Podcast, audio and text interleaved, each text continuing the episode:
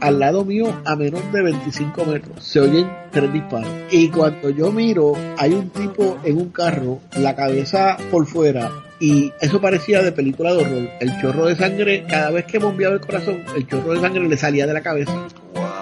Un hijo puta intentó asaltar a dos, a dos paramédicos que están trabajando. Dos paramédicos. ¿Qué truquito es un paramédico, cabrón? Me imagino que las tijeritas que ellos tienen para cortar la ropa a la gente. Uno paramédico estaba armado y, y, mató al asaltante. Wow. Y después le dio CPR. Bienvenidos al podcast Cucubano número 128. Esta semana tenemos unos invitados, nos vamos a hablar de sus historias y tenemos un viento bien intenso. Así que acostúmbrense porque creo que vamos a tener eso en muchas ocasiones en el podcast del día de hoy.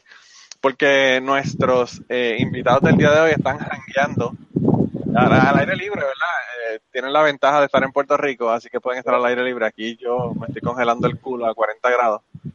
Pero ellos no, ellos están en un área caliente. Esta semana tenemos con nosotros. Dime, ¿cómo? Hicimos el research y conseguimos el peor sitio posible. Consiguieron el, la esquina más ventosa de Puerto Rico para ir a grabar. Sí, sí, sí. Le, vamos a poner ahí para que ustedes vayan a, a www.cucubanopod.com para que vean la foto de cómo esta gente están grabando. Parecemos talibanes. No, le vamos, no le vamos a dar ni un, ni un spoiler para que ustedes vayan allá y lo vean allá en el podcast, en el, en el, en el blog. Sí. Pero esta semana tenemos con nosotros, yo me imagino que las personas que escuchan su podcast tienen que ya reconocer las voces. Tenemos hoy a Vanessa y a Reinaldo de un podcast que acaba de salir y, y ya es uno de mis favoritos. Eh, realmente eh, me, han gustado mucho, me han gustado mucho los tres episodios que han, que han sacado de, de su podcast. Y, y bueno, eh, el podcast se llama Desnudando Memorias para las personas que todavía no están clueless, ¿verdad? Como dicen los gringos. Sí, ¿quiénes son eso? ¿Quiénes son? Yo creo que toda la gente, yo creo que toda la gente que, que, que me escucha, por lo menos han ido por allá a escuchar aunque son episodios para que para ver cómo es el, el asunto. Porque Y que nos has tratado muy bien porque nos has mencionado en polifonía, nos has mencionado aquí en le estoy dando promo, le estoy dando promo, pero, Sí. pero eh, le estoy dando promo porque son de calidad. Hay gente que me han dicho, ah, mira, dale promo a mi podcast. Y yo lo escucho y digo como que, "Ugh, está difícil. está difícil. No, te agradecemos un montón de ver el apoyo, mano. Tú eres uno de nuestros. Estamos mencionando hoy en una intro de que cualquier persona que nos estuviera escuchando, le teníamos que dar las gracias a Jaime y a Manolo porque ninguno nos estaba escuchando por nosotros. nos estaban escuchando por ustedes. Eh, o la familia mía, o la familia de Rey, o una gente que cogimos de Rey. Los demás son por ustedes dos, por Manolo, por Jaime. No, Así que le eso se lo dieron, le agradecemos. dieron las grabaciones, dieron las grabaciones a Donald Trump para que se la ponga a los, a los presos en Guantánamo allá. para que- Bien, bien brutal. que escuchen el Eso es que heavy metal, Manolo. Eso es peor que heavy metal. Sí, tienes razón. torturando a Noriega con el, con el podcast. Wow. Qué, qué, mal, qué mala imagen tiene usted de su propio podcast. Estamos vacilando. Oh, wow. Wow, de verdad que. Debe ver si sube la autoestima porque yo, yo peco de lo contrario. Yo peco de, de tener un ego demasiado grande. Ya me dijeron que, que le bajara un poco a la cosa. Lo escuché, lo escuché en la, la baquetera. Sí, mano, es que la gente de la baqueta. Es más, te lo voy a decir aquí para que quede en récord y ellos lo escuchen, por lo menos Rafa, que es el único que escucha el podcast. Eh, el resto de la gente graban podcast y no escuchan ni los de ellos, pero bueno. Rafa, Rafa se lo dice al resto. Eh, lo que pasa es que Alpha Nerd le pega un bellón a todo el mundo y jode con todo el mundo, pero cuando empiezan a pegar el bellón a él, se pica brutal. No hay break con ese hombre, de verdad. No hay break. Nosotros Eh. no, nosotros vamos sin ningún problema. Ah, chica, eso. La vida es demasiado corta para no estar peleando y preocupándose por lo que la gente dice de uno, piensa de uno, ¿verdad? Eh, yo aprendí de un amigo muy querido que, que uno tiene que vivir en la, en la edad de la irreverencia absolu- absoluta, donde a no le importa un carajo nada de vida. Eh, pero mira, eh, lo que lo que quería hablar con ustedes era sobre su podcast. ¿Cómo, cómo a ustedes se les ocurrió, verdad, la idea o, de dónde surgió el, el asunto de, de hacer un podcast ustedes? Mira, pero es una, es algo que empezó hace como un año y medio atrás, casi, sí, porque ya es marzo, de año y medio atrás. Y en año- hace un año y medio atrás nos dijo, mira, vamos a hacer un podcast, vamos a grabar este, y eso es una loquera y, y, y nos gusta. Y entonces, ah, pues chévere, vamos a hacerlo. Y entonces Vanessa y yo eh, nos dividimos y nos pusimos unos temas, este, que fue los que tú escuchaste allí en la intro del tema de Vanessa, El tuyo era de las navidades más largas. Más largas del, ajá, del Sí, la de Puerto Rico era las más largas. Y yo, ¿verdad? Como era el tema, era para sacarlo en diciembre. Pues mi tema era de, de la comida típica de, de Puerto Rico, este, de dónde salía. Porque comemos arroz con gandules y lechón y, pasteles y todas esas cosas. Sí. Entonces, pues ahí se quedó la cosa. Sí, no, No, lo que pasa, lo que pasa es que llegó, llegó María, todo. llegó María y, y entonces tuvieron que hacer el podcast de cuál fue la oscuridad más larga, el, el Sí, país con una oscuridad así. más No, larga. pero fíjate, eso fue en diciembre de 2016, eh, Exacto. noviembre, diciembre de del otro año, 2016, Manolo. antes, Oh, o sea, wow. Eso fue, año- eso antes de Sí, eso sí. fue en 2016, en Yo- Navidades del 2016. Sí, Ah, yo pensé que estaban me de marzo, marzo de este año, yo pensé que ustedes estaban No, diciendo. No, este año, no, el año pasado, del 2017. Wow. Exacto. Entonces yo me compré hasta un libro para leer de dónde salía toda la comida y, y Vanessa hizo su research. Yo espero que no, yo espero que ese research no se pierda, ¿verdad? Que en algún momento lo, lo, lo, lo hablen en el podcast. Hacemos un pisco labi, Sí. hacemos un pisco Ah, bueno. No fue hasta el año pasado que empezamos a escuchar mucho el, el podcast de Jaime, Music into Flavors, a nuestro Master Jedi y mentor Jaime. Este, Vale, güey, ¿cómo, ustedes conocen, ¿cómo ustedes conocen a Jaime? era yo, yo, yo estudié con, con Puri, una despedida de año que, que fuimos a la casa de Jaime de Puri y allí despedimos el año. De hecho, desde ahí, desde ahí Y no. O sea, que no tuviste oportunidad de decirle a Puri, por favor, no te cases con ese, con ese atorrante. No, no, ya, ya lo vine a conocer cuando ya estaban estaba casados y entonces Ya, pues, ya no había remedio. No, Ya no había remedio, bendito. o sea, ahora hay que acostumbrarse a él y ya. Sí, no hay, no hay más remedio. Yo fui, a, yo fui a a Nashville a conocerlo personalmente para ver si realmente lo que yo pensaba era cierto y me di cuenta que sí. que es lo que pensaba. No, que el tipo que es tremendo tipo, que es tremendo tipo. Ah. ¿cómo, sabes cómo hacer que el tipo, que el tipo es de lo más chévere, que el tipo es chévere. Y, de hecho, Sí, es muy bueno. y después lo fuimos a visitar cuando se mudaron a Filadelfia. Y ahí fue que eh, yo, con- y yo conozco a Jaime por, por Rey, yo, yo trabajo con Rey, un compañero de trabajo de Rey. Por Pero ahí ustedes- para- Ustedes para- trabajan juntos y por eso fue que decidieron hacer el podcast entonces, juntos. Digo, nosotros llevamos, Rey, ¿cuánto llevamos trabajando juntos? Como 8 o 9 años, ¿verdad? Sí, Más o menos. sí. Y, y siempre a mí me gusta este tipo de cosas de podcast y de blogs y todo eso, pero como que nunca había arrancado. Y Bueno. eso ha sido, ha sido bien orgánico. En realidad, este, Sí, yo- yo, ¿verdad? cuando nos reunimos por ahí con los panas, a darnos los palos y eso, pues empezamos a hablar de esto. Hasta que, Es que mi- realmente mira, eso, fue que eso, eso sería un buen sabes. podcast. Eso sería un podcast brutal. Uno dice a chinchorrear y grabar las conversaciones. Ah, no, sí. Lo que pasa es que a veces se, ponen, se dicen cosas que, que la gente no quiere que salgan, ¿verdad? Sí, pues las cortamos. Pero bueno, claro. Sí, lo que eso- pasa es que lo que pasa es que para eso la gente tiene que confiar en que no las va a contar. Exacto, Sí.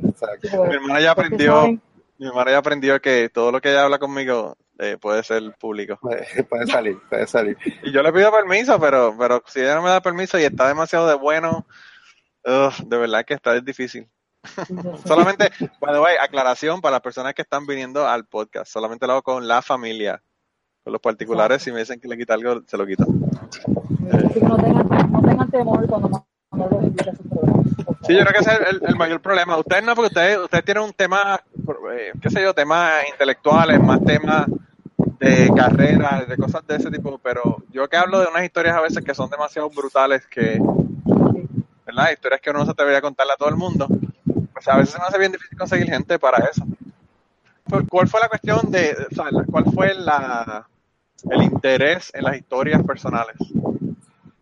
Fue, fue, fue, fue, evolucionando porque este, creíamos que lo íbamos a hacer de 20 temas al principio. Y en algún momento estuve metido en cositas políticas, así que pensé, no, que se voy a hacer algo político y entrevistar a políticos. O tenía una idea de hacer un website para vender artesanía, pues yo lo hacemos de artesanía y entrevistamos artesanos. Y así diferentes temas hasta que nos dimos cuenta que realmente no nos queríamos este, atar a un tema en específico. Sí. Y, y decidimos, no, lo vamos a hacer de, de lo que nos dé la gana, ¿verdad? Y, y lo que queremos es escuchar las historias de la gente. Ese, y ese fue el tema, que no hubiese tema. Y en Claro. realidad, Manolo, te digo que es que tú te das cuenta que todo el mundo tiene una, todo el mundo tiene una historia. Todo todo, Claro. todo el mundo, hasta ir a, ir a comprar leche a la cafetería. De repente una historia, cualquier cosa. Pero es que cada tú te das cuenta, tú vas al trabajo, tú sabes. tú vas al trabajo, y te sientas con gente a hablar en el trabajo y la gente te hace cuentos de lo que le pasó el día antes, cosas cotidianas. Y a veces hay unas historias que son, a veces unas historias que son, ¿verdad?, súper brutales. Pero pues hay otras historias que son ba- bastante comunes y yo pienso que la, la manera que la gente las cuenta es lo que hace la diferencia. En el caso de, ustedes, de, de verdad que ustedes se dieron cuenta de algo mucho antes de que yo me diese cuenta. Cuando yo comencé con mi primer podcast, que era sobre ateísmo, eh, me limitó a ese tema y entonces me interesaba mucho el tema. No había podcast en español sobre el tema, por eso decidí hacerlo. Pero, eh, pues realmente, pues quería hablar de otras cosas y no podía hablar en ese podcast porque me tenía la limitación del tema. Claro, exacto. Pero ahí, exacto, pero ahí es que yo te digo que, que una de las razones que nos tiramos ahora a hacer el podcast, que tú dices que no nos dimos cuenta bien rápido, pero la realidad es que seguimos el ejemplo, en este caso de Jaime, y tuvimos la conversación con Jaime. Entonces, hablando con Jaime, hablando contigo, este, pues las cosas se van desarrollando más rápido, más Sí. rápido. Entonces ap- aprendemos un montón en poco tiempo porque es que tenemos mentors, tenemos gente que nos dicen y nos aconsejan y nos dan saber que aprendieron, que se debe hacer, Sí. que no se debe hacer. También lo que pasa es que ahora, por ejemplo, en Puerto Rico hay muchísimos podcasts y en español hay muchos podcasts. Eh, cuando yo empecé, yo empecé en el 2010, Que no había nada prácticamente en español.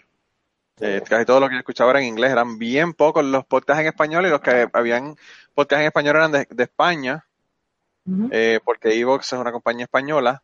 Y entonces, pues, como que realmente no había ningún guideline. Entonces tuve que yo aprender cómo grabar por internet. Eh, las grabaciones por internet eran horribles porque estamos hablando de, o sea, 2010, estamos hablando de ocho años atrás y ocho años en tecnología es un universo de diferencia. Eso es Sí, así. un montón.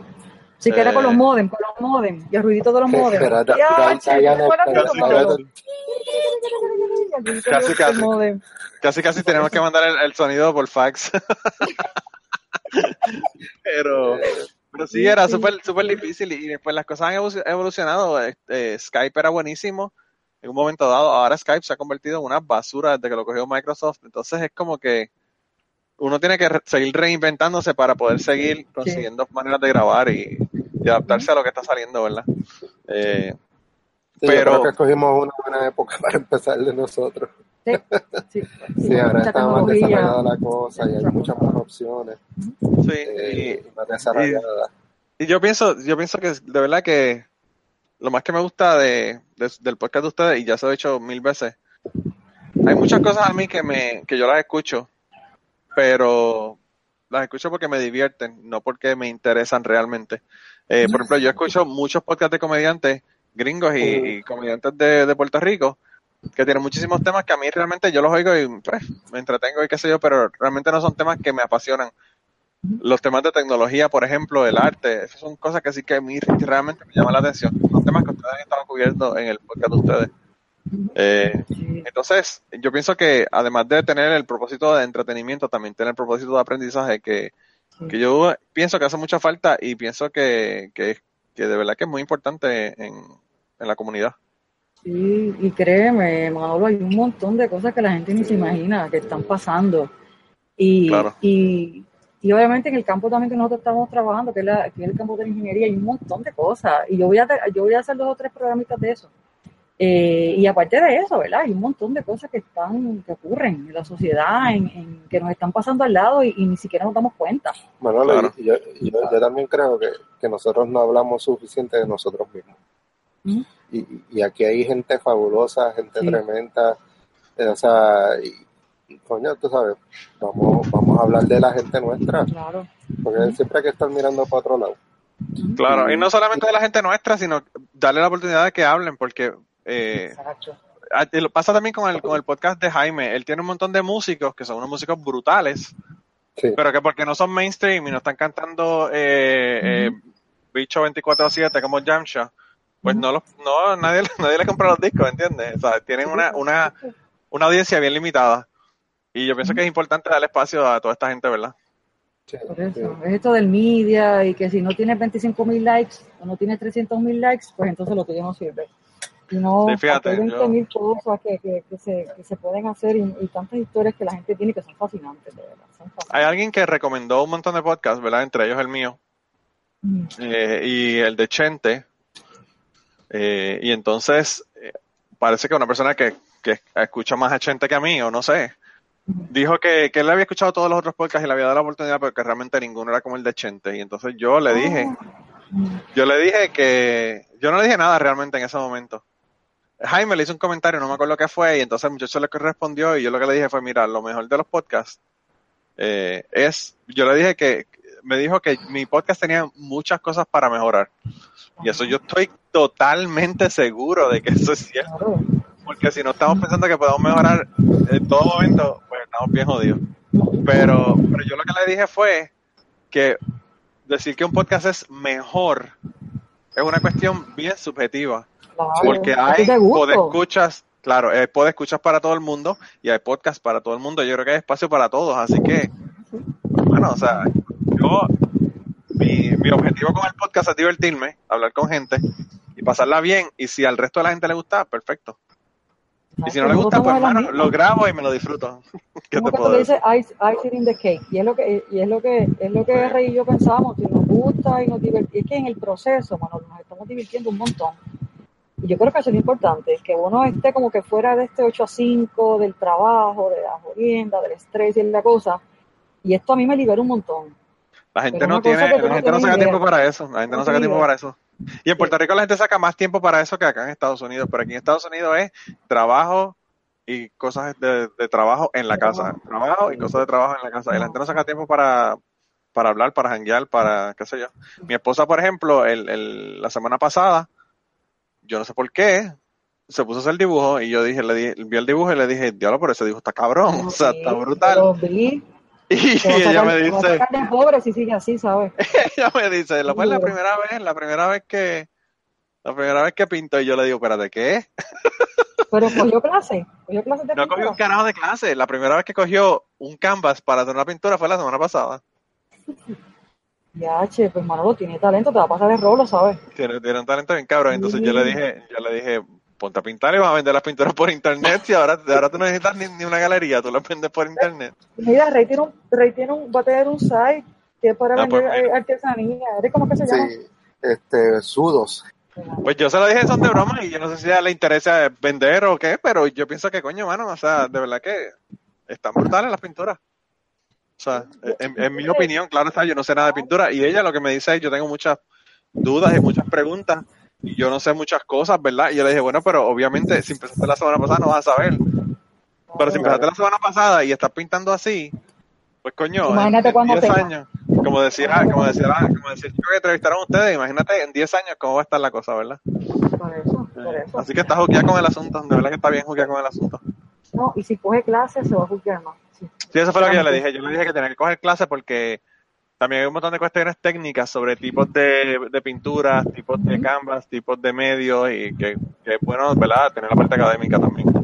Y Rey te puedo hablar de eso porque Rey acaba de coger uno, ¿verdad, Rey? Sí. Sí, una, una clasecita de pintura. sí. Allí en la. Fundación Casa Cortés con el mismo Iván Quirona que entrevistamos.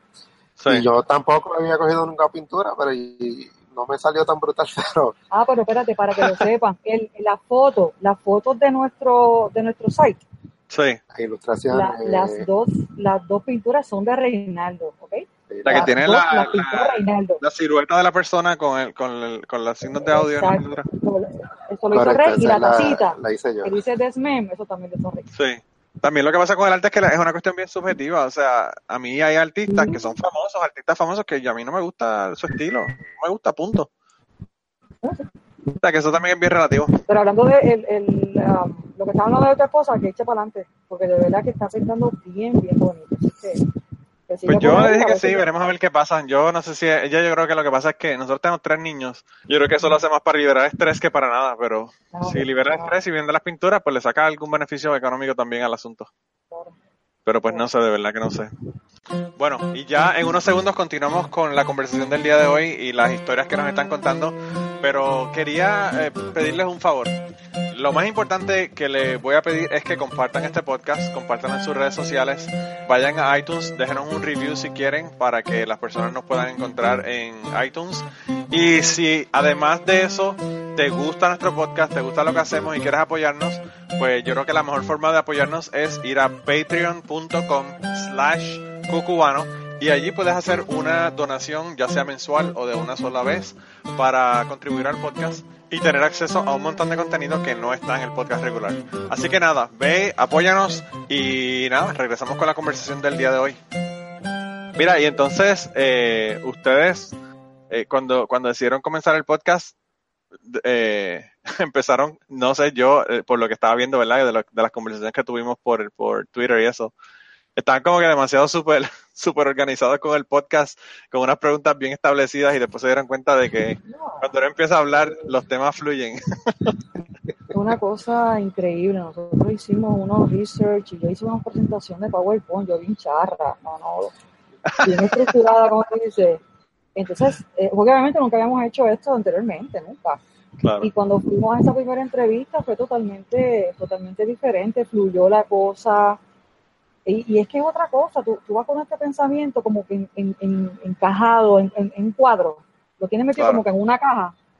Y cuando llegas allí, eso es otra cosa, y todo va a depender de- de- de- del carácter de la persona, qué es lo que la persona piensa, todo eso, tú sabes. Y, eh, y fue, fue nos, nos pasó con Iván, con quien eh, prácticamente con, Vanessa, todo, con eh, Vanessa. Yo entrevisté a un este, caricaturista en Adjuntas, ese todavía no ha salido de ese podcast. Sí. La historia de ese, de ese, de ese caricaturista es fascinante y el tipo estuvo hablando conmigo como cuarenta y pico de minutos. Y Sí, es así, esto es Sí, como que hay que dejarlo fluir porque verdad. si uno se va a escuchar historias nuevas que uno no sabe qué le van a decir, pues hay que tener. Pero ese primero, olvídate que, que nosotros lo único que nos faltó fue a esta pregunta le voy a dar cinco minutos. Sí, esta pregunta le voy a dar cinco minutos. Te voy a dar Sí, cinco minutos para que me sí, contestes sí. esto. Eh, porque hicimos una agenda, chacho. No, exacto, y, y nada, y, Wow. y si hicimos tres preguntas fue mucho. Y estuvimos Yo tres horas hablando con él. Yo creo que lo que pasa es que al principio uno se preocupa de que se le van a acabar los temas y que se vaya, Sí. como que se va a acabar la Sí. conversación. Sí, Sí. y, y, y Eh, jamás. quizás eso es lo que le pasa a uno. Pero No, eso, eso generalmente no ocurre. Y lo que hacemos ahora es sí, escribimos las preguntas y hacemos como un listadito de qué cosas queremos preguntar, pero realmente están ahí de referencia. Sí. Sí. Eh, No, no, no es que se vayan a hacer todas. eh, si, si la conversación fluye por ahí, pues se hacen. Si fluyen por otro lado, si en algún momento se estanca, tú las sacas. Ese tipo de cosas. Sí, yo, yo cuando comencé a grabar mi podcast, eh, tuve mucho backlash de amistades mías que los había conocido por mi otro podcast. Eh, hubo personas, ¿verdad? Que yo, yo dejé de grabar Aterrizar hace, qué sé yo, tres o cuatro meses atrás. Llevaba siete años grabándolo.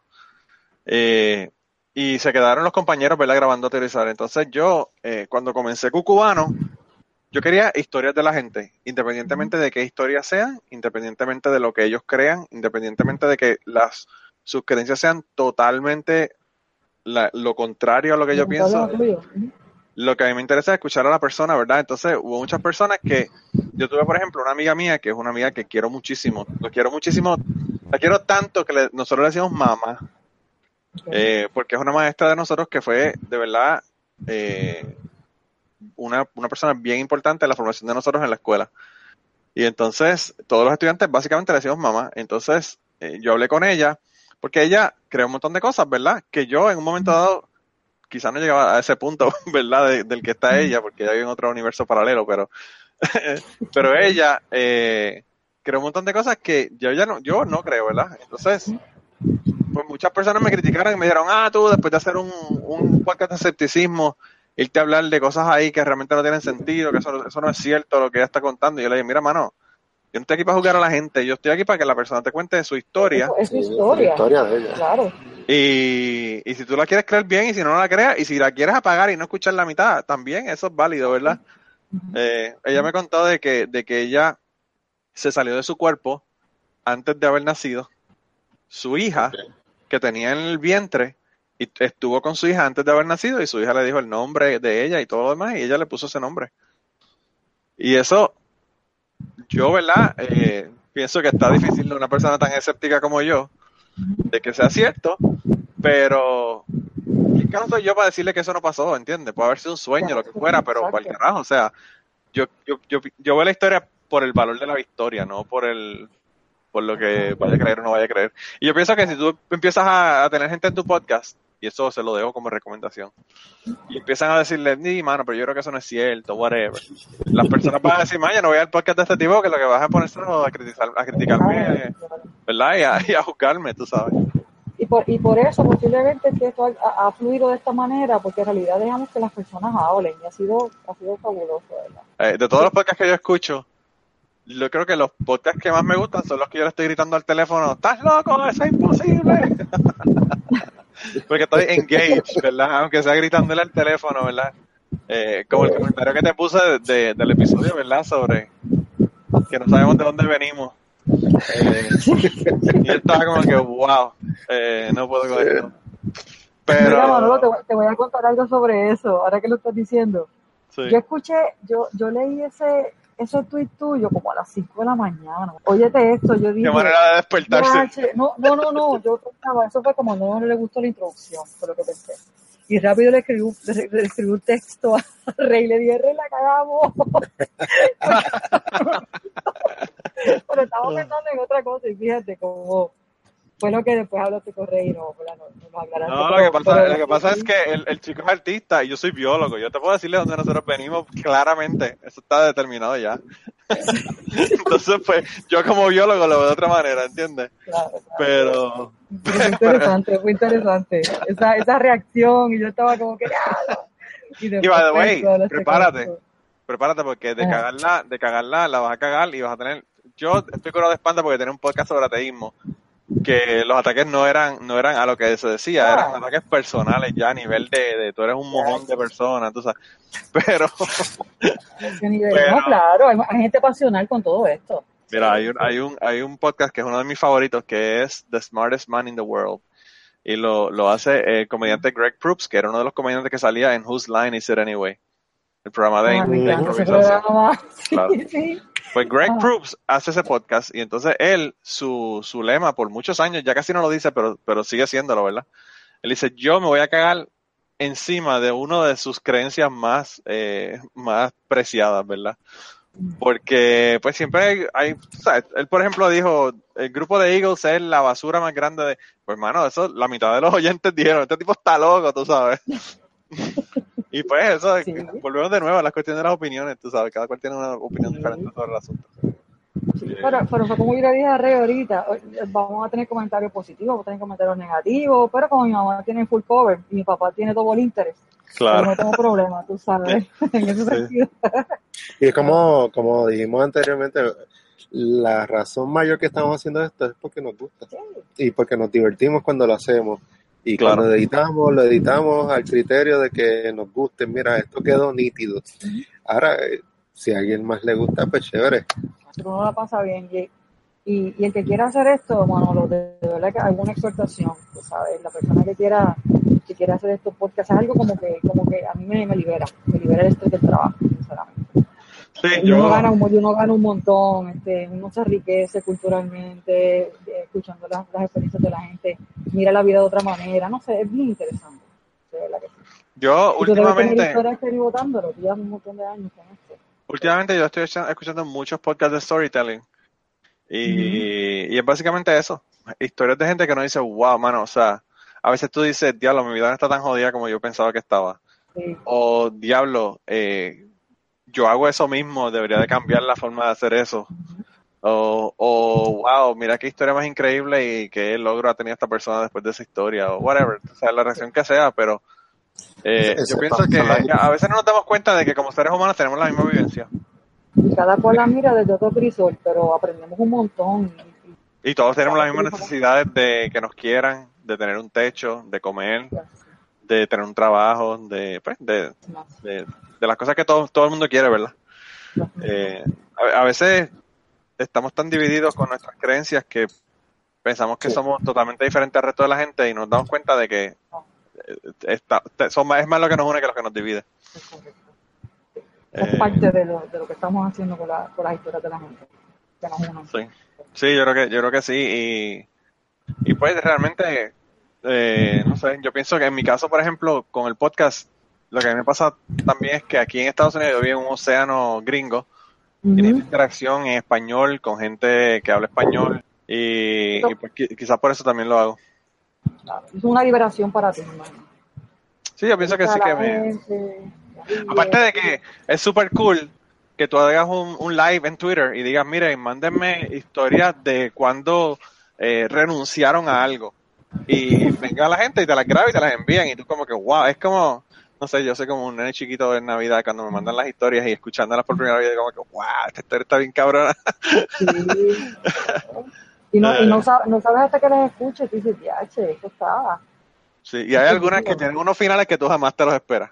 Eso. Jamás te los esperas. O sea, eh, la historia, por ejemplo, de Blanca, de cuando ya, yo había escuchado la historia de Blanca, ya ella me la había contado de cuando tuvo el, la, el, el aborto natural y por poco se muere por, por una hemorragia. Pero el twist que ella le puso al final, que nunca pensó en Dios y que se confirmó que era atea cuando eso le estaba pasando, fue como que, como que la- el final de la historia, como que un twist que no me lo imaginaba, de verdad que jamás me, ima- me hubiese imaginado que ella iba a decir eso al final. Y yo me morí de la risa en casa la primera vez que la escuché, porque dije, wow, esto va encabronar a un montón de gente que escucha el podcast y son, y son creyentes, tú sabes. Eh, Pero bueno, así, así es la vida, ¿verdad? Mira, y entonces ustedes son ingenieros los dos. Sí. Ingeniero electricista, los dos, ¿verdad? Ingeniero electricista. Casualidad, ingeniero, ingeniero electricista, graduado de Mayagüez. ¿Tú te graduaste de Mayagüez, Sí, Rey? también, de Sí. Mayagüez. Somos de Mayagüez, del recinto universitario de Mayagüez. Sí. Ram, que mucho allí. Juana y ¿qué tú eres, Tarzán, Rey? ¿Cómo? Tú eres Tarzán y yo soy Juana. Así, así. Todas son las Algo mascotas, así. las mascotas de Mayagüez, del colegio. Ah, aquí, de verdad que hay tanto y tanto y tanto buen ingeniero que ha salido de Mayagüez. Ay, Es increíble la cantidad de ingenieros que están por todo el mundo de que salieron de, de Mayagüez. Mm, ¿Verdad que es tremenda, tremenda universidad? Yo soy de la UPI y, a mí siempre me gusta recordarle a Mayagüez que es el segundo centro docente del país, el primero es la UPI. Pero Ah, claro. Sí. Es un refugio, ¿verdad, Rey? Yupi. Es que yo estudié, me siento de la estudié en la UHS. ¿Qué tira era? Ah, sí. Sí, Ah, bueno. Estudié en la UHS y bueno, las rivalidades, las todavía, todavía, todavía per- eh, permanecen, ¿verdad? Todavía existen. Sí. Cuando no, cuando yo hace tiempo que no voy a la justa, pero una vez que fui hace varios años atrás, siempre que nos pasaban por frente, el frente de, de, lo, de, de nosotros, a nosotros nos decían borrachones y tecatos, pero que los de Mayagüez. Pero espérate, espérate, espérate. Y en la UPI nadie bebe ni, ni, ni, ni fuma Por hierba. eso, lo- los O sea, hello. puristas, tú sabes. La UPI, realmente Yo te me estaban acuerdo, grabando. me acuerdo, yo me acuerdo de eso. la UPI tiene como, como cuatro barras justo al frente de ahí de la torre. Eh, Los, los más puritanos, no sé, ¿será que piensan que cuando tú te vas para Mayagüez es como que eso es de ultratumba eh, por allá y que hacen lo que te da la gana? Which is no cierto, es cierto. Pero no es, no sabe que se quiere perder se pierde como quiera y que quiere beber Mira, tengo- donde quiera. Si no, no, tú sabes. no, Para las personas, para las personas que me empezaron a escuchar recientemente, yo tengo un podcast que se llama Vida Criminal Universitaria, parte 1 y parte 2.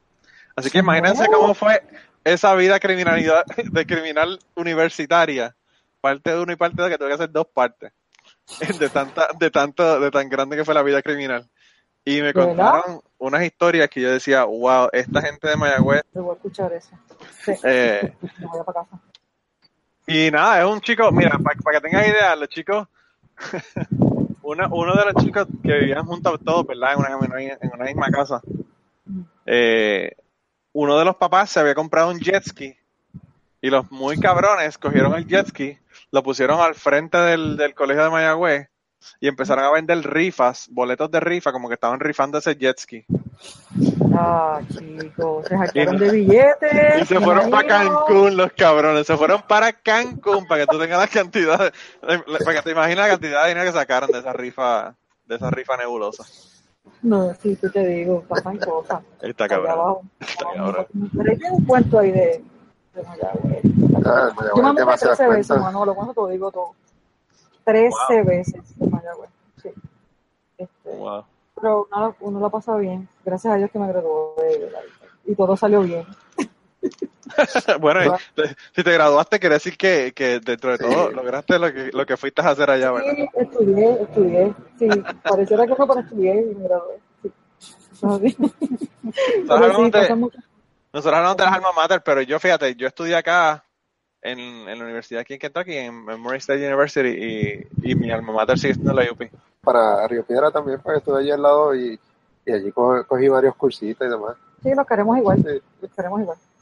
Eh, y esto, esto lo estoy diciendo para que la gente que empezaron a escuchar poco cubano recientemente vayan y escuchen los episodios viejos, Claro. para llamarle, para picarle la curiosidad. Eh, lo que pasa es que es difícil cuando uno coge un podcast y empieza a escucharlo y ya tiene 110 episodios, uno como que, "Oh, ok, ¿qué hago ahora? Yo no tengo tanto tiempo para grabar, escuchar todo, ¿verdad? Es poquito a Eh. poco. Igual que, el de, igual que el de polifonía, que va por los 40 o así, 30 y pico. Sí, ese yo lo dejé, ese yo, yo lo dejé de grabar, yo lo empecé a grabar de nuevo recientemente. Pues sabes que escuché el de los 80 y me encantó. Me encantó. Así que y hicimos una intro ahorita y también lo dije ya. Pero quiero que hagas uno, eh, eh, tengo una sugerencia, Manolo, de Hart y de Boston. Me vas a matar si haces uno de Hart y de Boston. Ah, pues sí, pues mira, lo voy a poner en agenda porque lo que nosotros estamos haciendo es que decidimos que los, los números de podcast que terminen en cero, 10, 20, 30, 40, 50, 60, Mm. los vamos a hacer de un solo grupo o de un solo cantante o una cantante, ¿verdad? Entonces, los voy a poner ahí en, en fila porque no sabemos de quién hacerlo y, y me dijeron de y lo hicimos el de Gees, el último. Eh, los voy a poner en agenda porque son dos grupos que a mí me gustan un montón también. Boston está brutal y, y Hart, bueno, eh, yo vi un concierto de, de, de esas mujeres que lo hicieron en el canal Ovation, me parece que se llamaba, de DirecTV, no sé cuál es, a- cuál es ahora, pero era el canal 101 de DirecTV que daban conciertos. Mm. Y era algo que grabaron para DirecTV. Y entonces el concierto que hicieron fue el, ¿cómo es que se llama? El, el disco que tenía Barracuda. Ajá. No me acuerdo cómo se llama el disco, pero ese disco lo tocaron completo, de la primera canción a la última. Ánimo. Ese es de ánimo. Ánimo, no Y, de verdad que el concierto estuvo brutal, brutal, brutal. Yo la escuché, yo fui a Washington a, a un concierto de ella, que sé yo, hace como 5 o 6 años atrás. Cantan idéntico. Tienen la voz idéntica. Ah, no, sí, eso fue lo que yo me di cuenta. Yo- lo que me di cuenta fue eso, que, que, la voz no la ha cambiado para nada. Y eso es raro, porque hay muchos cantantes que tú los oyes ahora y te dices, diablo, mano. No, No se parecen en nada, ¿verdad? Pero bueno. Así que ya tienes Boston y Hart. ¿Tú tienes alguna, Rey, tienes algún, ¿Algún Eh, request? algún Sí, request? digo, Ya yo sé cuál es el tuyo. Ya- no, me lo tienes, no me lo tienes ni que decir. Nicky Jam. o Bad Journey, Bunny, Bad. Bunny, Bad Bad Bunny, Bad Bunny. ya, Bad Bunny. Tú sabes que yo conozco todos estos nombres por, por el podcast de Chente, pero yo sé quién carajo son ni qué cantan tampoco. Yo no tengo No, de escuchado quiénes las son. letras. Yo, yo me puse a buscar las letras porque quiero saber, este, de mano, Bad Bunny, todo el mundo con Bad Bunny, me busqué las canciones y, y bueno, nuestra juventud no, no tiene ningún break. No, No, no, pero fíjate. Yo pienso que sí, yo, ¿eh? yo pienso que sí, porque nosotros en el, en- en- cuando yo me estaba a punto de graduarme, fue que salieron del ground y decían lo mismo de nosotros, y mira, ahora salimos gente decente y tenemos trabajo y pagamos taxes y tenemos hijos y nos ponemos decentes. Lo que pasa es que al principio de la vida uno como que está como que al se garete, belicoso y está el garete, sí. Entonces, Sí. escuchando esa- esas líricas tan, tan profundas, Sí, no, lo de esa Yo, gente. yo quiero Manolo, que me Tú te gustan las transformas. líricas. Tú tienes que buscar a Bunny y escuchar esas líricas. Yo, yo de verdad que no. Yo tengo Snapchat y yo veo los snaps de la gente con el volumen completo en cero. Para no escuchar el reggaetón que ponen en los snaps la gente que yo tengo en Snapchat. Prefiero no escuchar lo que la gente está hablando con tal de no escuchar el reggaetón que está tocando en el background de, de- de la- de lo que están diciendo. No, es que te digo, eh, eso es una subcultura. Pero como De verdad que yo no sé, es un fenómeno que yo no entiendo. Un fenómeno que yo no entiendo. No sé si es que estoy viejo, puede ser que esté viejo. Que hay días que yo estoy en el mood y me pongo a Tú estás en el escuchar. mood de Bad, de, de Bad Bunny. y los busco y los, los pongo a Sí, escuchar. hay días, otros días, pero cuando yo bailo zumba, que hago zumba en casa, me pongo a escuchar eso, eso de Daddy Yankee, esa gente, pero tú sabes. Yo, yo el, el único que es mi guilty pleasure es Jump Shot, pero los demás ya no, yo no escucho más ninguna más, a, a- a nadie más. Y calle 13, pero calle 13, tú sabes que ni los reggaetoneros dicen que, son, que él es reggaetonero. Sí, él es, él, es, él es otra cosa. Él es el hijo pródigo, el hijo pródigo Sí. del reggaetón. Sí, él es otra Sí. cosa. Sí, sí, bien, bien brutal, bien brutal. Pero lo que pasó con Polifonía es que yo lo grababa solo y no, y no quería grabar más, entonces, porque no quería grabarlo solo, y entonces una chica que tiene un podcast de México me, me dijo que si lo grabábamos juntos, y yo le dije, pues sí, vamos. Y empecé a grabarlo con ella, y la pasamos cabrón, de verdad que yo... Ella, ella es loquita también, ella es como loquita. ¿Pero tú la has Sí. conocido a ella en persona o...? o- No, no, no, la conocí a través del podcast, el podcast de ella. Sí. Sí, porque ella estaba con un chico, y el chico tenía un podcast que se llamaba el podcast de Ametro. Que no estoy seguro, yo creo que volvieron a hacerlo de nuevo, pero por un tiempo no lo estaban haciendo. Y, y se llamaba el podcast de Metro porque era que ellos cogían el metro en México y mientras estaban en el metro, pues grababan un podcast No, ok. Así En el bien viaje. loco también. en el Ah, viaje, sí, sí. Y entonces hablaban de un montón de geekerías, ¿verdad? De, de, qué sé yo, de Marvel, de películas, de anime, de todo ese tipo de cosas. Ujú. Y entonces ella tenía uno que se, que se llama el podcast Bizarro.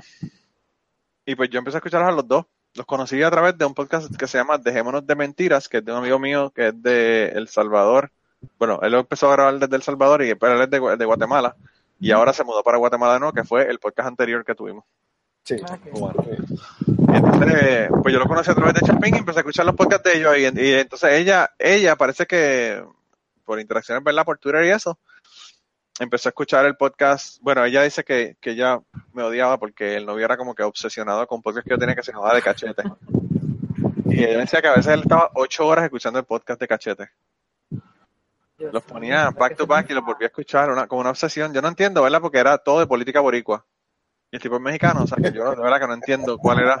Sí, sí, El tipo conocía a Carmen Yulín, conocía al, al, al, a- a- a Chemo Soto, conocía al Chupacabra, conocía al Come Panty de Gurabo, conocía a la Pantera de... Todas esas, todas esas locuras que pasan en Puerto Rico, el tipo las hablaba como si el tipo fuera de, de qué sé yo, de Calley, tú sabes. de Santurce, exacto. Y el sí, tipo es sí, sí. mexicano, mano, y yo decía, ¿qué carajo es esto? O sea, yo de verdad que no entendía, no entendía. Pero imagínate si estaba ocho horas, si estaba ocho horas Escuchando. escuchando cosas de, de Puerto Rico. Y me imagino que googleando para quién carajo es Chemo Soto, tú sabes. O, o el, o el Chuchín. chupacabra. O el chuchín. ¿te acuerdas? El Sí. chuchín, exacto. O sea, ¿qué carajo? O sea, eh, Como, sí, tenemos historias acá. y las crápulas, y las crápulas, ¿quiénes son las crápulas? Las- las crápulas. Sí. Te digo, es que Puerto Rico, de verdad que, hablando de historia, Puerto Rico, Puerto Rico tiene una historia que es demasiado colorida. Sí, nosotros somos bien, bien campechanos, eh, bien floridos cuando hablamos y somos una, sí, somos una raza, somos una raza diferente, de verdad que sí. Pues nada, y entonces empecé a escuchar el podcast y, y cu- cuando vio que solamente tenía seis episodios, dijo, espérate, espérate, ¿qué pasa? Entonces fue la que me dijo que, fue que, me dijo que, que grabáramos juntos y yo le dije, pues ¿podemos grabar juntos? Porque el aburrimiento es grabar solo, grabar solo realmente, yo no sé cómo, a mí de verdad se me, se me haría difícil ser un disc jockey porque se me haría difícil estar en una emisora hablando a un micrófono sin hablar con nadie, ¿verdad?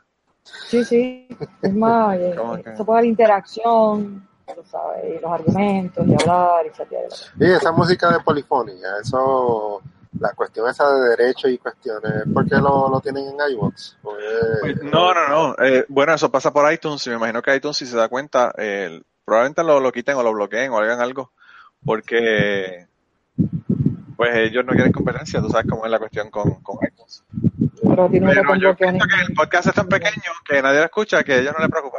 Yo creo que, Pero yo leí, me imagino que yo eso leí es. en un sitio en iVoox que ellos tenían una licencia. Este, allá Sí. en España de, de que se podía poner música porque ellos tenían la licencia para todo el mundo de, en iVoox. No, pues quizás por eso es que lo, que lo han hecho. Pero también Pero no lo sé. que yo trato de hacer es que antes de que la canción termine completa, empiezo la voz, cosa de que, porque si tú tienes, por ejemplo, un video que estás viendo en YouTube y le pones voz encima, eh, ellos no te pueden bloquear por copyright porque tú estás básicamente dañando el- el- la, la canción, ¿verdad? Hablándole encima. Ah. Entonces yo lo que hago es que siempre algunas de las canciones, cuando ya está casi en fade out, pues le pongo la voz para que se oiga la canción y la voz a la misma vez. Por si acaso, ¿verdad? Por si acaso. Para que alegadamente verdad la no sé. Sí, básicamente. Básicamente, Pues, con mi- eso la daño.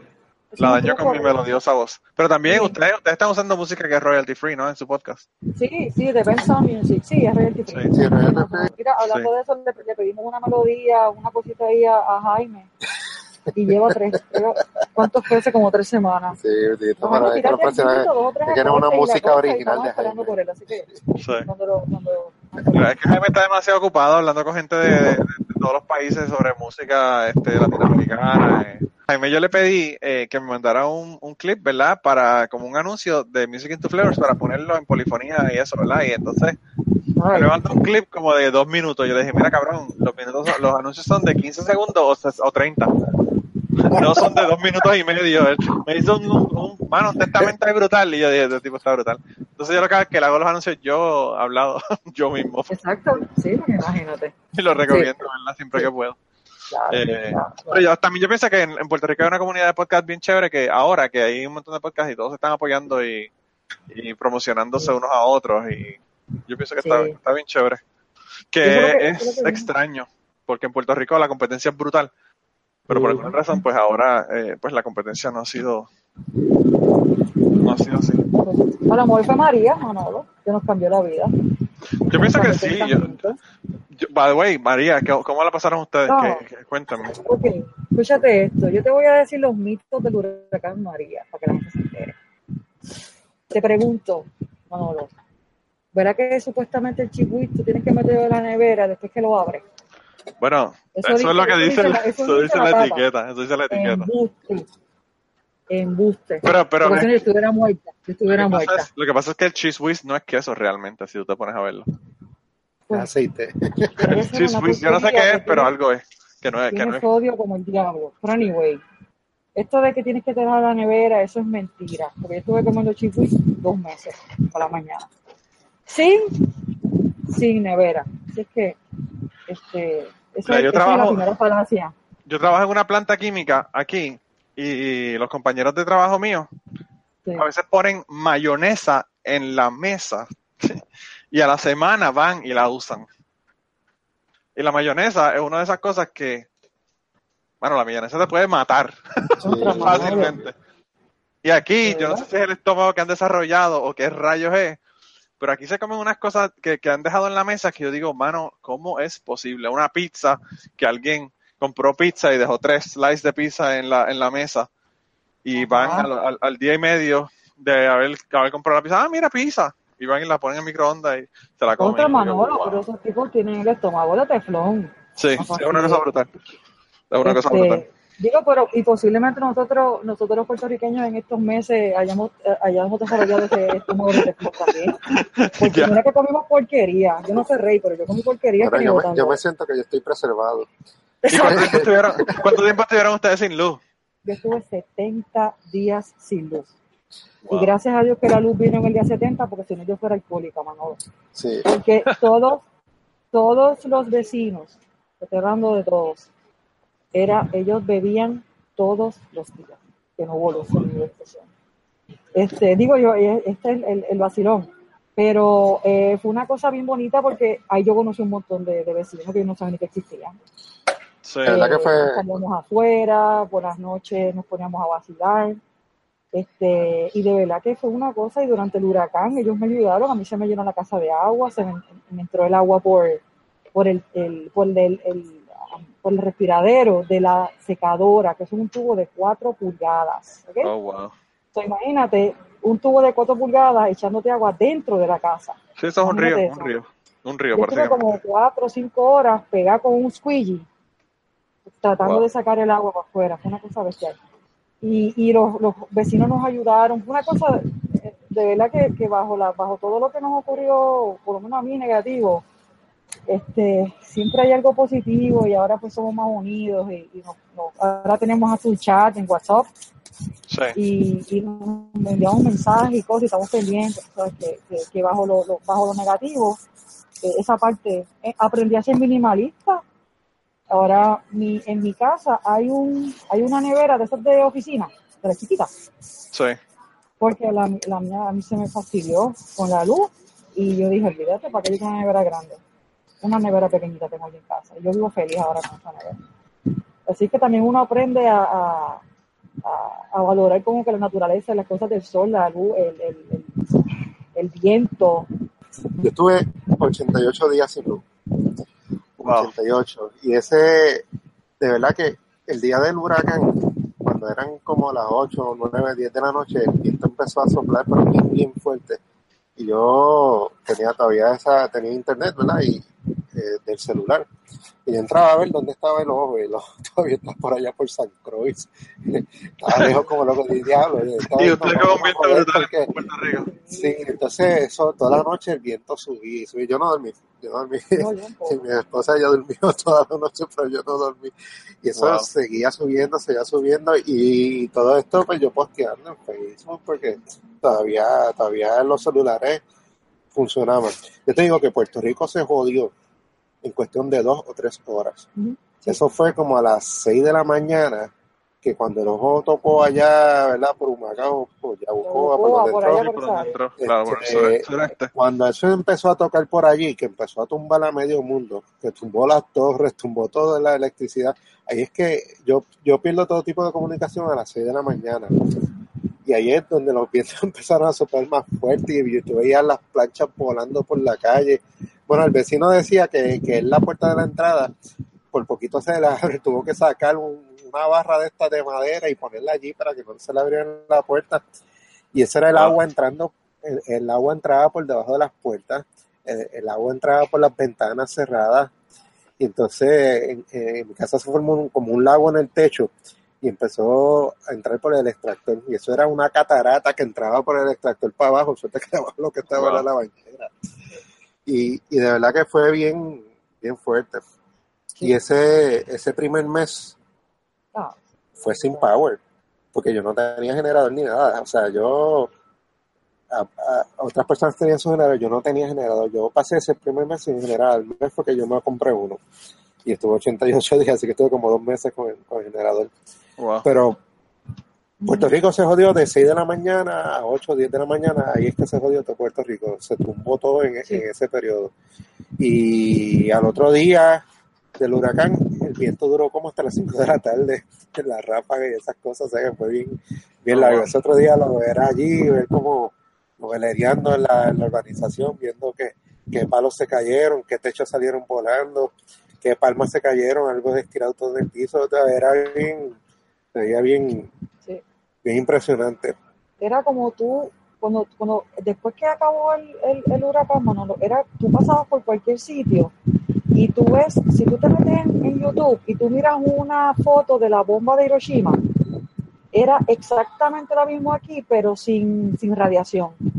Era, era lo mismo, todo era este marrón, la destrucción, es una, era una cosa que donde quiera que tú te metías, tú veías lo mismo. Sí, era en todos Era lo mismo para, todos en lados. todos sitios, en Y- todos sitios. Y uno está acostumbrado a que pasó un huracán y tú dices, bueno, pues, voy mañana al trabajo, no voy para el trabajo, o pasado mañana, y esa es la decisión que tú tienes que hacer, si vas mañana o si vas pasado mañana. No, aquí tan pronto pasó esa pendeja, al otro día ya se mira, ya yo sé que yo no voy a ir al trabajo en, en ca- en una semana porque mínimo una semana. Y entonces yo rápido salí, este, bueno, el día que pasó el huracán, ¿verdad? Al otro día yo salí porque iba a la casa de playa a ver cómo había quedado aquello. Y yo me meto en la autopista y bueno, todos los letreros tumbados y llegamos hasta un poco después de Oso Blanco y la autopista estaba cerrada. O sea, estaba cerrada, había un policía en el medio, no se podía pasar, estaba todo inundada de la autopista Que me empecé a tirar por Río Piedra, este, y eh, por ahí llegué hasta la Piñero, la Piñero era una piscina y estaba un carro alto, así que pasamos por allí y era destrucción por todos lados, por todos lados.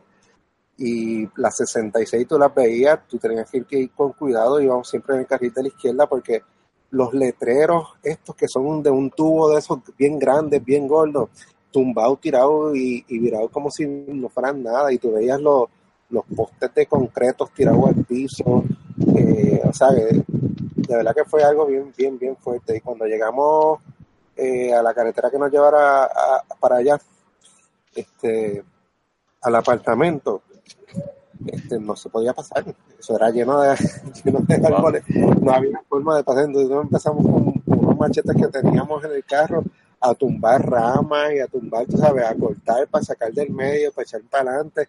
Y ahí aparecieron dos o tres personas allí de, de- que iban para Loíza y que querían llegar y sacaron sus propios machetes. Y bueno, estuvimos ahí un buen rato hasta que apareció una gente de, Florida Rescue, qué sé yo qué, que ahí fueron y sacaron unas sierras eléctricas, empezaron a tumbar. Y están hablando que, que esto fue como dos o tres millas tumbando y sacando palos hasta que llegamos a un punto donde venían del otro lado, este, de un hotel que había por allí cerca, este, también tumbando árboles y se pudo hacer la conexión, pero para el apartamento de nosotros no se podía. Y no, muchachos, y tuvimos que ver otra ruta, las calles inundadas, eso, Había que estar aquí. De verdad que aquí, fue-. Había que estar aquí para. lo- eh, lo- cualquier cosa que te digamos, eh, no, no, la narrativa no va a dar. Eh, eh, había Yo, yo, fíjate, desde acá nosotros estamos viendo todo lo que estaba pasando porque nosotros obviamente tenemos la foto del internet, todo, ¿verdad? Y yo decía, si estas son las fotos que están llegando, yo no me quiero imaginar cómo es la cosa allá. exacto. Porque las fotos no llegó, no hacen justicia a qué es lo que está ocurriendo no, realmente. Y lo que no llegó, Manolo, lo que no llegó, que, que no se le sacó fotos, yo te digo, la isla, eh, el campo, el, el centro de la isla. ¿A, a cuánto va del huracán ya? ¿Seis meses? No sé ni cuánto va. sí, no sé. Hay, hay sitios, Manolo, hay sitios. 171 días, para Ah, que, para que tengas idea. Hay sitios, Manolo, ahora mismo que tú pasas y lo único que hay es paso por la carretera. Pero lo demás es exactamente lo mismo que el día después de Sí, María. hay un montón de semáforos que no funcionan, el alumbrado no funciona, los letreros en la autopista, tú pasas todavía por los sitios, están tirados en una esquina para el lado. O sea, to- todavía, eh, no todo el mundo tiene electricidad, pero todas estas cosas están más atrás todavía. Hay muchos sitios sin semáforos, tú pasas y bueno, este, eh, se forma, se forma. Y Bueno, entonces, yo, yo soy Utuado y, y yo escucho, pues, obviamente, a mi familia hablando de cómo están las cosas allá y el barrio Cabanillas de Utuado, eso es un desastre total. Yo no sé cuándo eso volverá, si es que va a volver a ser de nuevo lo que era. antes. Claro. Claro, claro. Pero, pero estuvo brutal porque, tú, o sea, tú me estás diciendo que tú estás en Estados Unidos y tú veías las fotos, pero es que después de las 6 de la mañana se perdió todo tipo de comunicación. Tú no escuchabas radio, bueno, Guapa sobrevivió, Guapa tú no escuchabas radio, tú no veías internet, no había luz, no había, ¿sabes? Tú, yo no supe de mis hermanas por una semana. Ah, yo no O sea, de mis hermanas por 14 días. Sí. Y entonces, Está brutal. Nosotros fuimos después a visitar a familia de mi esposa que, que viven allá en Villalba y, y de verdad que, que nos sorprendió mucho porque es que no importa donde tú fueras, donde quiera que tú ibas, estaba destruido. Los Sí. árboles todo tumbado, eh, el alumbrado, eh, los postes eléctricos. Y, y bueno, fuimos para allá porque no, se- no había comunicación, no había comunicación y llegamos hasta allá, ¿verdad? Y bien, bien emotivo ese encuentro con la familia y que todo el mundo estuviera bien. Este, y entonces nosotros hicimos otros viajes en el mismo carro en, ese fin de semana primero después del huracán. O sea que después de eso, ahí es que nos dimos cuenta que, tampoco estaban echando gasolina en ningún lado. Y tú que empezar a pensar a dónde yo voy a ir con el vehículo, porque es que no, no hay gasolina. No hay donde yo vaya a echar gasolina. Tú pasas por los sitios y veías las gasolineras con los techos volados para el, lado, para el carajo. O sea, er- era bien malo. Y entonces, esa segunda semana, esa semana después del huracán, era como que déjame ver, déjame cogerlo suave, porque yo no quiero que se me acabe la gasolina, porque la- las filas eran kilométricas. O sea, yo sé de gente que, que se ponía en una fila de gasolina a las 8 de la mañana y había toque de queda. O sea, que llegaba a la hora del toque de queda y no habían llegado. Wow. Y estaban todo el día ahí metidos en gasolina. Y entonces, yo creo que yo fui a echar gasolina como, se- como dos semanas después del huracán. Y yo me planifiqué todo, yo voy a hacer el menos tiempo posible. Yo me levanté como a las 5 de la mañana para meterme en una fila a las 5 y media de la mañana. Y la hice en una gasolinería que no tenía gasolina, pero estaban esperando que llegara el camión a echarle gasolina. Y entonces, gracias a Dios, llegó el camión. Pero estuve como cuatro horas, tres, cuatro horas en esa fila eh, haciendo para echarle gasolina. Eh, Yo- es, es algo toda fuera de, de comprensión de lo que ha sido lo que uno está acostumbrado a ver. Es, es algo, ¿verdad? Tan, tan surreal. Tan surreal. Y otro, otra, otra, otra cosa, eh, supuestamente los carros no corren sin gasolina, ¿verdad? En Puerto Rico corrían sin gasolina. Porque yo vi un, mon- yo, yo vi un Con el- montón con de el gente. gas. Exacto, por la peste. Y yo vi un montón de gente en la fila, Manolo, que iban tres tipos en un carro. Se quedaba el chofer y los otros dos empujaban el carro hasta que llegaban a la bomba.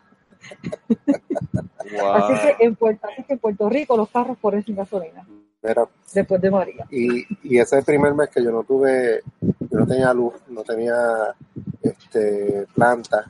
Y, y bueno, no, no tuve la dicha de que me tiraran una extensión ni nada. O sea que mi nevera no había nada, no había nada. O sea, todo era potería, era salchicha, spam ham, este, Chigüí.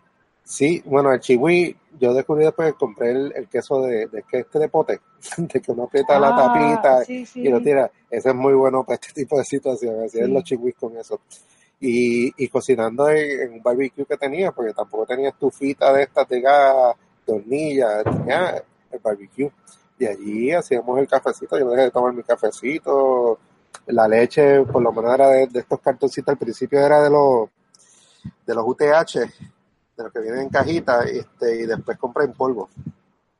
Porque era más conveniente, entonces la leche al momento, en polvo, no se dañaba, porque el UTH tenías que usarla en dos, dos días porque si no se dañaba. Sí, tú, tú después que la abres tienes que usarla rápido. Sí, pues nosotros lo hacíamos para que en dos días ya lo usábamos, porque si no, este, ya, ya estaba dañada y había que botarla. Así que después compramos este, leche en polvo, era más fácil, te echaba agua y polvo y ya tenías la leche de ese día. Y esa no se dañaba tan fácil.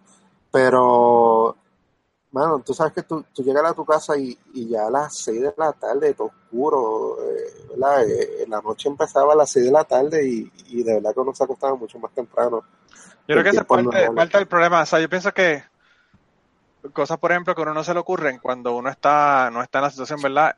Es el aburrimiento brutal de todo ese montón de horas, de que primero que nada tiene horas de luz nada más para poder hacer cosas y está haciendo cosas, ¿verdad? Y perfecto.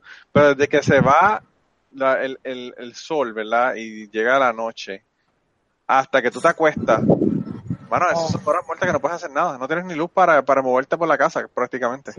Empezamos con unas lucecitas de estas, son LED que, que uno se la pone en la cabeza. Ah, sí. Ah, sí, yo Y tuve. con esa, nosotros pregábamos toda la noche o hasta que nos dormíamos. Y de verdad que era una pendeja, porque esa primera semana yo fui de los agraciados que, que el agua me llegó a la semana, semana y media. O sea que me llegó rápido. Y bueno, una semana, tú dices, coño, una semana sin agua, pero me llegó rápido. Y entonces, yo en casa había, hay cisterna, pero obviamente no hay luz, no, no hay una bomba, así que, Claro. que lo que lo que bajaba era un chorrito que parecía un, un espagueti, así de gordito. Ya chicos, ese chorrito era, era una chulería porque uno se bañaba, salía bañado. Hay gente que yo sé que no tenía agua, no se podía bañar de, de esa forma, era cubo. Wow. Con tu con chorrito te bañabas, chévere, y un calor, pero cabrón, Cabrón, cabrón, no tú- uno se bañaba antes de acostarse porque el agua era fría, fría, fría, y uno le encanta, a mí me encantaba esa agua fría porque este, uno se, se tiraba y entonces la decisión era o arroparte y zancocharte o, o no arroparte Y que te comieran vivo te comieran vivos los mosquitos y de verdad que, que era bien difícil uno no dormía bien. Tú llegabas al otro día y uno con los ojos así de amanecido porque no, no se podía dormir bien.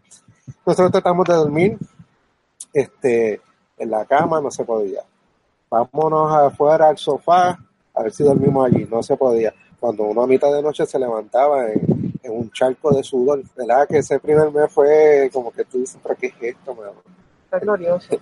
entonces no había luz, no- ni una planta, ni para un abaniquito, no había para este para nada, para la nevera. O sea, nosotros- yo, yo tuve suerte porque nos preparamos relativamente bien. Brutal, Las medicinas, yo tomo un par de medicinas de mantenimiento, la había pedido justo antes, así que pasó el mes, mes y pico, no, no tuve problemas era una cuestión realmente, entonces tú ponías el radio y estática aquí, y estática allá, y estática, a ver, totalmente fuera de comunicación.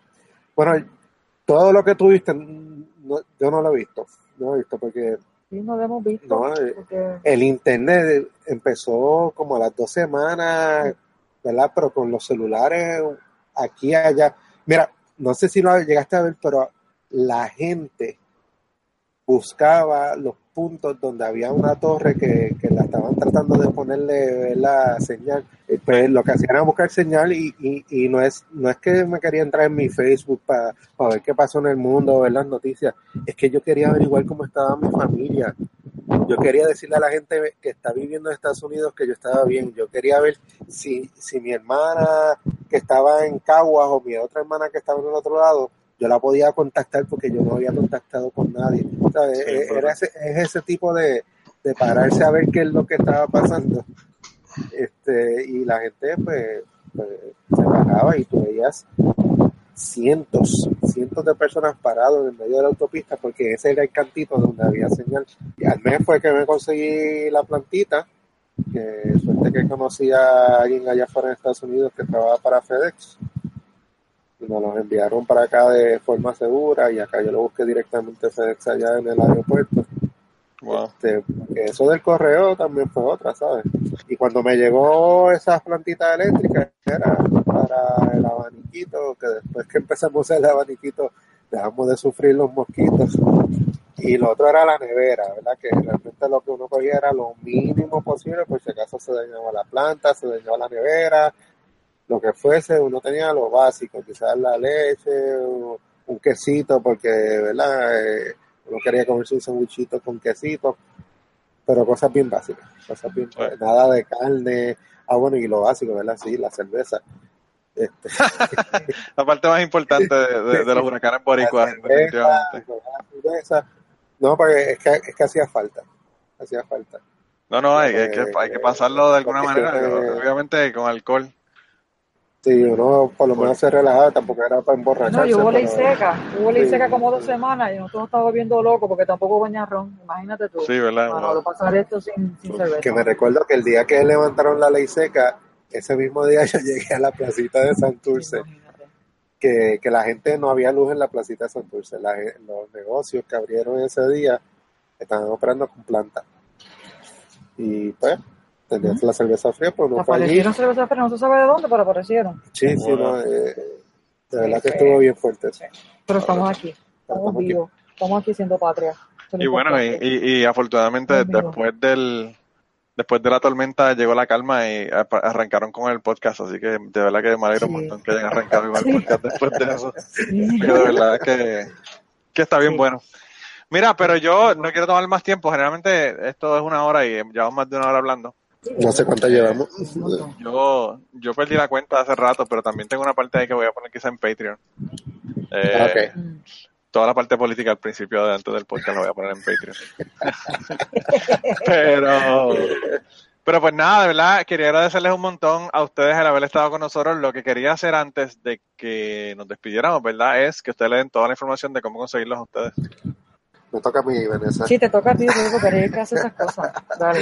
Mira, en la página web de es desnudandomemorias.com, eh, ahí es bueno que vayan a ver los, los episodios porque ahí es que podemos dar información adicional, fotos, videos de, de los temas que, que estamos poniendo. En Twitter es desnudar memorias, porque Twitter permite menos caracteres, así que hay que hacerlo más pequeño. Este, estamos en Instagram, Desnudando Memorias. Ahí siempre tiramos fotos de lo que estamos haciendo al momento. Así que en ese sentido es un buen sitio para que sepan qué es lo que viene próximo. Y finalmente esta semana por fin abrimos la página en Facebook, así que también nos pueden buscar en Facebook, Desnudando Memorias. Y allí nos dan like y se enteran cuando salen los episodios nuevos. Y se olvidaron de lo más importante, los consiguen el podcast en iTunes, lo consiguen en Evox, lo consiguen en cualquier proveedor de podcast y en Stitcher también, ¿no? Stitcher, sí, también está correcto. Sí. Sí. Así que nada, gente, si no escuchan el podcast porque no les da la gana, porque están en todos lados esta gente. Eh, Sí, no- Y te, queremos agradecerte también, Manolo, el apoyo que nos estás dando y como tú dices, somos boricuas y estamos, queremos echar para adelante con esto y que la gente nos escuche, así que de verdad que te agradecemos un montón el apoyo que nos estás dando. A ti, eh, eso es que se lo merecen, definitivamente. Definitivamente que se lo merecen. Y, y tenemos mucha gente también eh, que son que son están acá en la diáspora que quieren contenido en podcast. Yo a veces hay gente que me manda mensajes y me dice, mano, haz más podcast. Y yo como que, mano, no tengo más tiempo para grabar podcast, tú sabes. Mándenme más historias y yo hago más episodios a la semana. ¿Qué tal? Exactamente. Eh, sí, sí. Pero, pero sí, sí, yo pienso que ahora cada vez van a haber más podcasts y el, ¿verdad? El, el asunto de los podcasts está creciendo y pienso que yo creo que va en algún momento a, a sustituir la radio. Sí, creo que sí, prontamente. Yo creo que más, más, más, más pronto que ¿qué de lo que podemos pensar.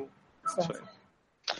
Pero nada, bueno gente, pues de verdad, eh, cuídense un montón, eh, sigan con el podcast, los vamos a seguir escuchando por allá y a la gente que nos están escuchando a nosotros aquí hoy, perdonen el viento, que es que en Puerto Rico está ventoso desde María todavía. sí, sí, Todavía todavía, están los vientos huracanados. todavía está los vientos Los huracanados, perros, los perros eh, y todo, todo, todo. Todo, todo. El, el- el perro dijo, espérate que están, se están despidiendo, tengo que hablar antes de que, de que terminen para salir en la grabación. Sí, mira, ya van ahora. Y, y se está secando. Y se está secando aquí. Sí, tengan cuidado que no va a ser un perro faldero que esté buscando algo para comer y se los coma ustedes ahí. Eh, pero bueno, eh, de verdad que, que nada, que bueno que bueno que tienen el podcast, un abrazo y a la gente que nos está escuchando, pues nada, nos escuchamos la semana que viene. La semana que viene vamos a tener el podcast en donde vamos a tener las historias que ustedes nos enviaron. Eh, yo pedí una historia y no me mandaron muchas, ¿verdad?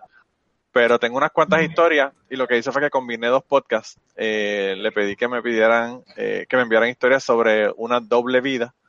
Y tenemos una historia sobre eso y tenemos otras historias sobre yo renuncio. Así que eso es lo que viene la semana que viene en el podcast. Y después de eso, nada, les contaré qué es lo que viene después. Ah, así que nada, eh, nos vemos, nos vemos de verdad y, y un abrazo. Igual para ti, Manolo. Saludos por allá. Y antes de terminar esta semana, queremos darle las gracias a las personas que nos han ayudado con el podcast. Raúl Arnaiz nos hizo el logo y a Raúl eh, sus trabajos los consiguen en homedecomic.com. Así que dense la vuelta por allá y chequen los trabajos de, de Raúl que están brutales. Y la canción del podcast la canta Maida Belén con Rafi Lina en la guitarra y Kike Domenech en el 4. Y eh, queremos dar las gracias también a ellos por haber permitido que nosotros usáramos la canción para el podcast. Si te gusta el podcast y quieres apoyarnos en el podcast, puedes ir a la página de Patreon de nosotros, que es patreon.com slash cucubano, y ahí puedes hacer aportaciones para el podcast y además de las personas que aporten eh, ahí para el podcast, le vamos a tener material adicional que no va a estar incluido en el podcast dentro de la página de Patreon. Así que dense la vuelta por allá y chequenlo. Gracias por habernos apoyado, gracias por recomendar el podcast, gracias por contarles a su abuela, a su tía, a su mamá y a sus amistades. Gracias por darnos follow en Twitter, porque tenemos muchas personas que nos escriben todas las semanas y queremos darle las gracias a ustedes también, porque sin ustedes realmente, pues para qué vamos a grabar el podcast. Y nada, con eso los dejamos, se cuidan un montón y nos vemos prontito.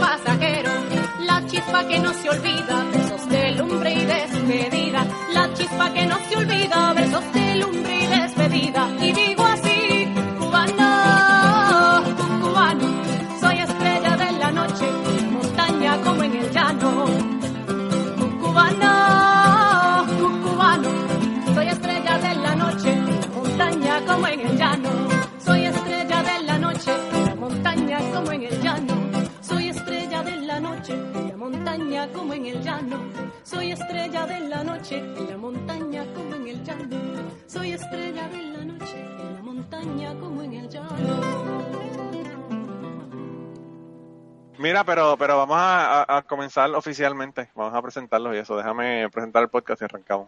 Ok. Dale, dale. Bienvenidos al. Uh, bien- ahora viento, ahora viento. Ahora viento me está jodiendo. Todo esto lo voy a poner al final, ya verás. El viento, espérate, ya Oye, ¿eres tú? No, yo todavía estoy aquí en No, posición. Rey está, Estoy Rey está todavía de, incógnito. Está, está de Estoy incógnito. como si, si me estuvieran pariendo la camisa. Está saliendo la Sí. Oh, bueno, vamos al segundo intento.